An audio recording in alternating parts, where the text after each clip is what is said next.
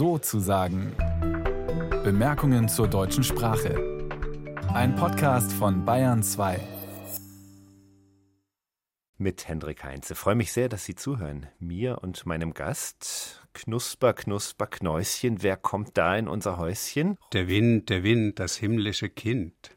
Rolf Bernhard Essig ist es, der Sprichwort Papst. Wir Journalisten sind immer versucht, dann Papst zu sagen aus Bamberg, aber Papst trifft es gar nicht. Sprichwort Kenner, oder? Der Sprichwort Papst heißt Wolfgang Mieder, lebt in Vermont und ich bin nicht wert, ihm die Schuhriemen zu lösen. Der Sprichwort Kenner Rolf Bernhard Essig, mit dem ich über sein neues Buch sprechen möchte. Ach, wie gut, dass niemand weiß. Sprichwörtliche Redensarten aus dem Märchenreich. Und Herr Essig, Sie haben ja recht, wenn Sie schreiben auf Seite 18 zwei, drei Wörter und wir befinden uns mitten in der Märchenwelt. Ach, wie gut. Ich rieche, rieche, das ist tief in uns drin, oder? In der Tat. Also wir sind davon geprägt, einerseits von den Familien her, aber man merkt es auch, wenn man Werbung hört, wenn man Filme sieht, wenn man Radio hört. Es wird unglaublich viel darauf angespielt, da mitgespielt. Die Märchenstruktur findet sich auch in Hollywood-Filmen wie Pretty Woman. Es ist so präsent, dass wir heute ja schon fast denken, Redensart gleich Märchen gleich Redensart. Aber es ist noch gar nicht immer so. Es brauchte da schon zwei Brüder, oder?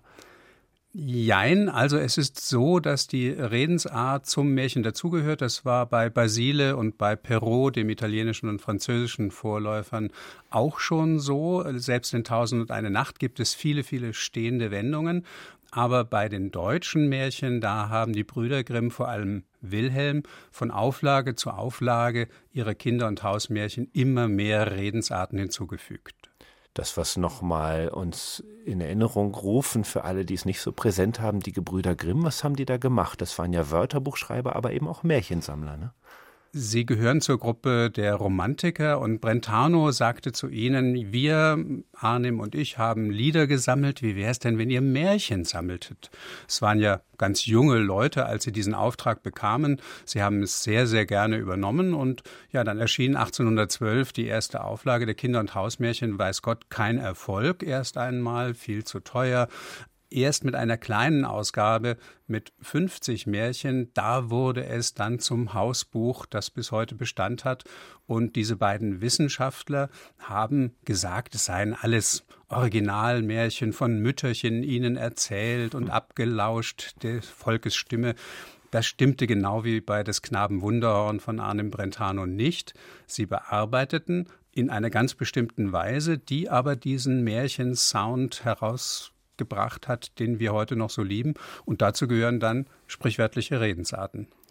Die die Brüder Grimm, die Gebrüder Grimm, wie man ja mal so schön sagt, damit gesammelt haben oder geschaffen haben, zumindest mal in den Sprachschatz eingebracht haben, so lässt es sich vielleicht sagen, oder?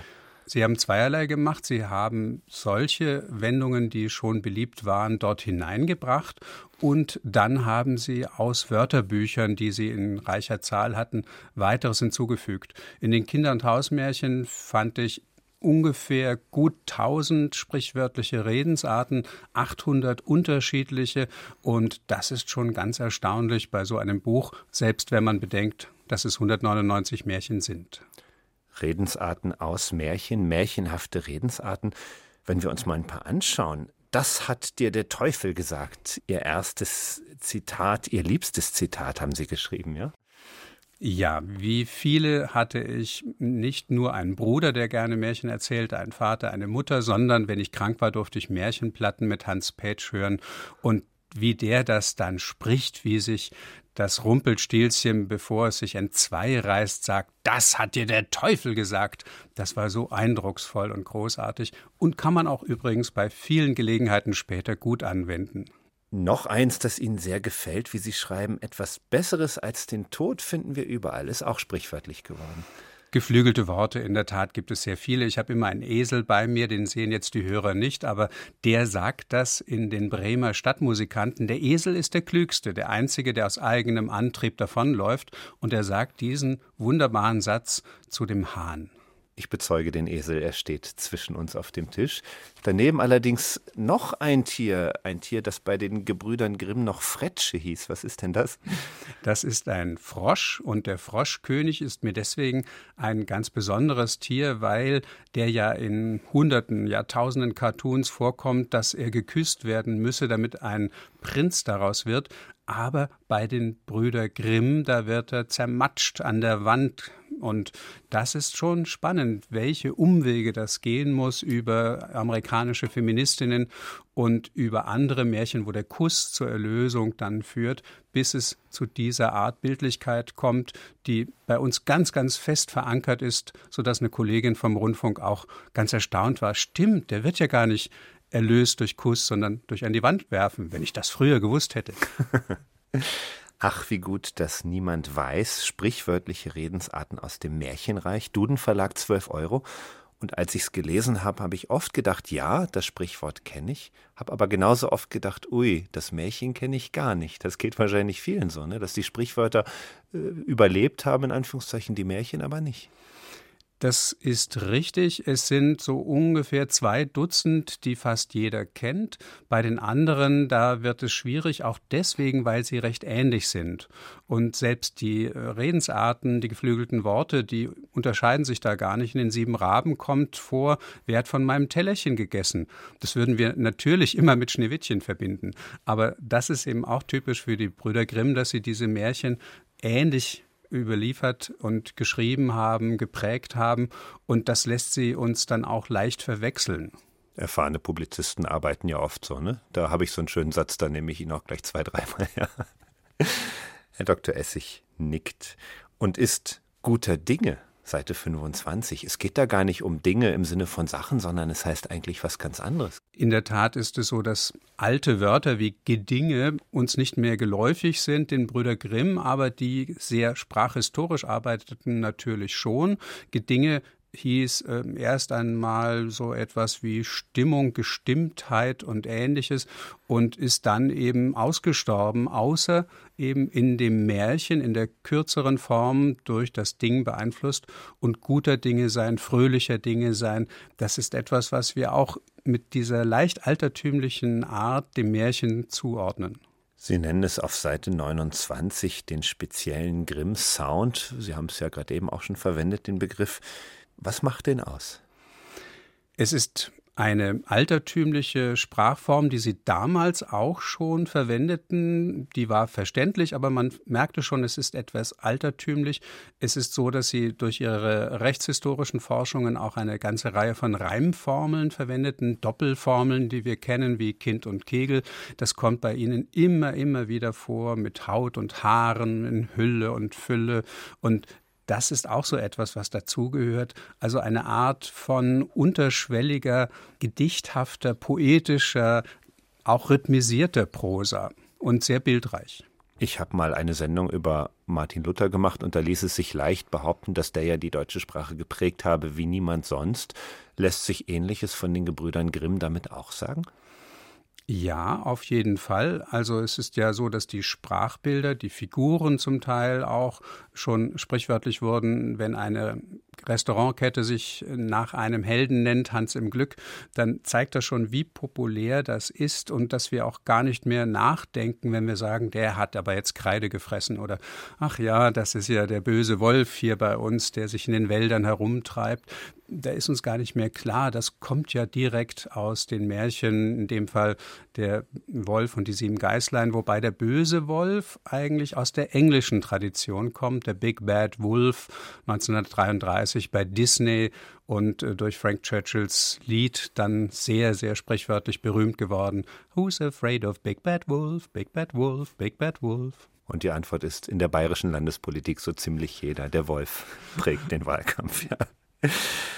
Hans im Glück, gutes Stichwort, ist bei Ihnen auch Thema auf Seite 64 und Sie übersetzen es, übersetzen in Anführungszeichen, mit ein Glückspilz sein. Sie sind schon so tief drin in der Sprichwortwelt, dass Sie ein Sprichwort mit einem anderen übersetzen? Das ist ganz natürlich und üblich und es ist auch so, dass, glaube ich, die meisten nicht merken, wie sie 100 ungefähr pro Tag verwenden. Also das eine Sprichwort, die eine Redensart erklärt die andere wirklich besonders gut. Denn in ihrer Fülle der Assoziationen und Nebenideen ist es wirklich kaum anders zu übersetzen, wenn man das jetzt analytisch und sprachhistorisch alles übersetzen wollte, dann hätte es etwas Dröges und das will ich in dem Fall nicht. Tief drin in der Sprichwortwelt sind Sie wahrlich, Sprichwörter sind Ihr Ding. Rolf Bernhard Essig, denn es gibt schon von Ihnen unter anderem maritime Sprichwörter, Redensarten mit Ortsnamen, Redensarten von Kopf bis Fuß, europäische Redensarten, Handwerkerredensarten. Wieso hat das so lange gedauert mit den Märchen? Die Märchenredensarten, die sind so klar in der Regel, wenn man so ein bisschen nachdenkt, dass sie der Erklärung praktisch niemals bedürfen, bei Kreide gefressen haben. Vielleicht ein bisschen, dass das historischerweise die Stimme weich machte. Aber ansonsten sind die klar wie Kloßbrühe. Hm. Mir wurde dann aber klar, dass diese in einer Tradition einerseits stehen, dass die Redensarten in den Märchen mein eigenes Leben mit prägen und begleiten und dass die Fülle hier eine ganz besondere Bedeutung hat. Dazu auch, dass sie mit Klischees zu tun haben, die dem Märchen negativ angelastet werden, die man aber sehr, sehr gut beweisen kann, dass sie überhaupt nicht stimmen, also dass sie frauenfeindlich wären oder traumatisierend. Das ist sehr, sehr einfach und dumm pauschal gesagt. Es gibt so viele Heldinnen, die etwas tun, was Mädchen heute nicht mehr tun, alleine in den Wald gehen und mit Bären spielen, wie Schneeweißchen und Rosenrot, oder äh, was dann vielleicht doch sehr heutig ist, die sich als Männer verkleiden, um einen Mann wegzukapern. Diese Transvestitinnen in äh, die zwölf Jäger kennt eigentlich kaum noch jemand.